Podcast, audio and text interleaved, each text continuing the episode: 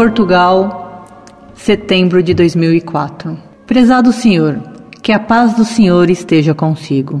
Gostaria que me respondesse a uma dúvida que eu tive após ter lido a sua resposta que deu acerca da interpretação do Gênesis. Qual a origem dos filhos da carne, ou filhos de Sete, sendo que Adão e Eva deram origem a Abel e Caim, e também a Sete, após a morte de Abel? O fato de Eva ter sido concebida a partir da costela de Adão implica a subserviência desta ao seu esposo e, de forma geral, da mulher ao homem? Uma última questão. Nos dias que hoje decorrem, quais são os sinais em que podemos confiar para confirmar a nossa proximidade junto de Deus, num mundo que fervilha de falsos sacerdotes, profetas, fanáticos, ignorantes, idólatras, vigaristas, loucos, um mundo em que todos tentam ostentar a sua visão como sendo a única e intocável versão dos fatos. Contando com a minha humilde fé no Senhor, e na sua infinita bondade, como posso precaver-me de blasfêmias mascaradas em verdade?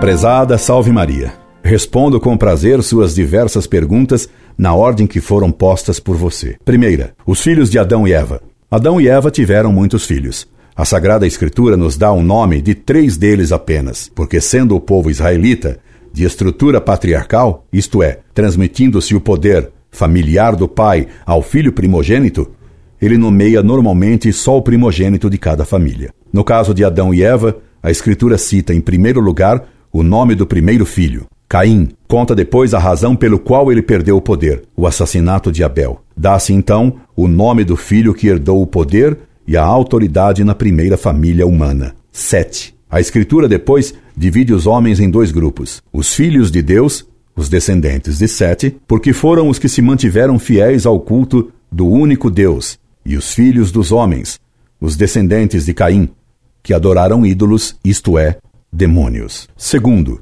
a submissão de Eva a Adão. Você me pergunta depois: o fato de Eva ter sido concebida a partir da costela de Adão implica a subserviência deste ao seu esposo e, de uma forma geral, da mulher ao homem? Permita-me fazer inicialmente um reparo em sua frase. Subserviência, não. Submissão, sim. Explica São Tomás de Aquino, na Suma Teológica, ser conveniente que na primeira formação das coisas a mulher fosse formada do homem.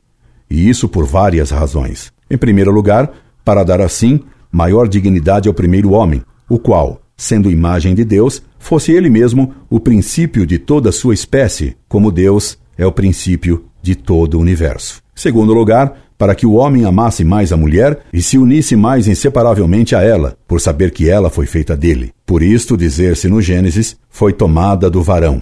Por isso, deixará o homem seu pai e sua mãe e se unirá à sua mulher.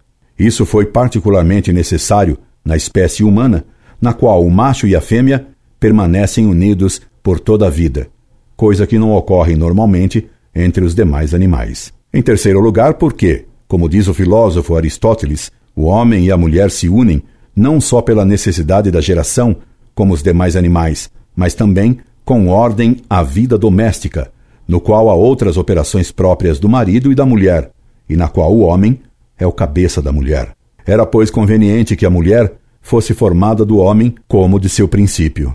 Finalmente, por motivo do sacramento, já que com isto se significa que o princípio da Igreja é Cristo. Daí dizer o apóstolo São Paulo: Grande mistério é este, mas entendido de Cristo e da Igreja. São Tomás explica mais detidamente esse último argumento na questão seguinte da súmula. Foi conveniente que a mulher fosse formada do homem, de algo tirado do homem, primeiramente para significar que entre ambos realiza-se uma união social. A mulher não deve dominar o homem, conforme a frase do apóstolo São Paulo.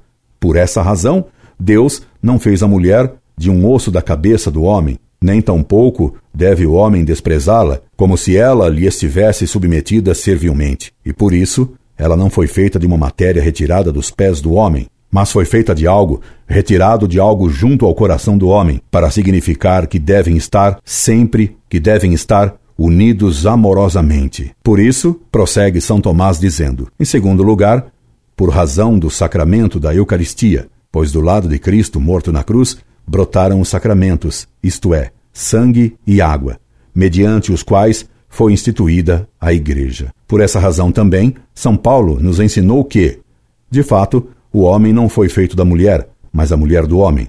E o homem não foi criado por causa da mulher, mas sim a mulher por causa do homem. Por isso, a mulher deve trazer sobre sua cabeça o sinal do poder por causa dos anjos. Contudo, nem o homem existe sem a mulher, nem a mulher sem o homem, no Senhor. Por quê? Se a mulher foi retirada do homem, também o homem é concebido pela mulher, e todas as coisas vêm de Deus. Foi na Epístola aos Efésios que São Paulo nos deu a explicação mais profunda do matrimônio e do porquê Deus fez a mulher para o homem. Note é o próprio apóstolo na Sagrada Escritura, nas quais todos os católicos devem crer, que ensina uma doutrina bem contrária aos erros atuais. As mulheres estejam sujeitas a seus maridos como ao Senhor, porque o marido é cabeça da mulher, como Cristo é cabeça da igreja, seu corpo, no qual ele é o Salvador. Ora, assim como a igreja está sujeita a Cristo, assim o estejam também as mulheres a seus maridos em tudo. Maridos, amai as vossas mulheres, como também Cristo amou a Igreja e por ela se entregou a si mesmo. Saliento mais uma vez que esta doutrina é de São Paulo. Não fomos nós que a inventamos e ninguém no mundo pode mudá-la. Porque, assim como Adão e Eva tiveram filhos segundo a carne, assim também Cristo e a Igreja geram os filhos de Deus. Desse modo, o marido, no matrimônio, representa Cristo e a mulher representa a Igreja. Assim como a igreja obedece a Cristo, assim a mulher ao homem. Mas, assim como Cristo não humilha nem rebaixa a igreja, assim o homem não deve nem desprezar, nem humilhar, nem maltratar a mulher, mas deve amá-la como algo que lhe está bem unido ao coração, pois a mulher foi formada por uma matéria retirada do flanco de Adão. Deus, por sua graça, salva os homens durante a história. Salva-os e quer salvá-los só por meio da igreja, sua única esposa. E assim como Deus não pode separar-se da igreja, assim o homem não pode se divorciar de sua mulher. E do mesmo modo que Deus só tem uma igreja, assim o homem só pode ter uma esposa. É curioso ver como certos padres que defendem o falso ecumenismo, isto é, a tese de que Deus poderia ter várias religiões, ou salvar por meio de várias religiões, muitas vezes são eles mesmos que defendem ou que são mais tolerantes para com o divórcio ou para com a anulação indevida de matrimônios. Terceiro, que critério é seguro para ver se estamos com Deus? Pergun Pergunta-me, enfim, você. Quais são os sinais em que podemos confiar para confirmar a nossa proximidade junto de Deus? O primeiro sinal seguro de que estamos numa posição certa é o da ortodoxia. Só a posse da verdadeira fé nos pode aproximar de Deus, porque só com a verdadeira fé e com a graça de Deus é que podemos cumprir todos os seus mandamentos de modo correto e duravelmente. Recomendo-lhe que leia o livro Tudo por Jesus, do padre Faber, sacerdote inglês do século passado que teve grande devoção a Maria Santíssima e que nessa obra demonstra como a defesa zelosa da fé é a marca de que alguém está no caminho correto. Esperando tê-la atendido, subscrevam-me. Incorde Jesus Semper Orlando Fedeli.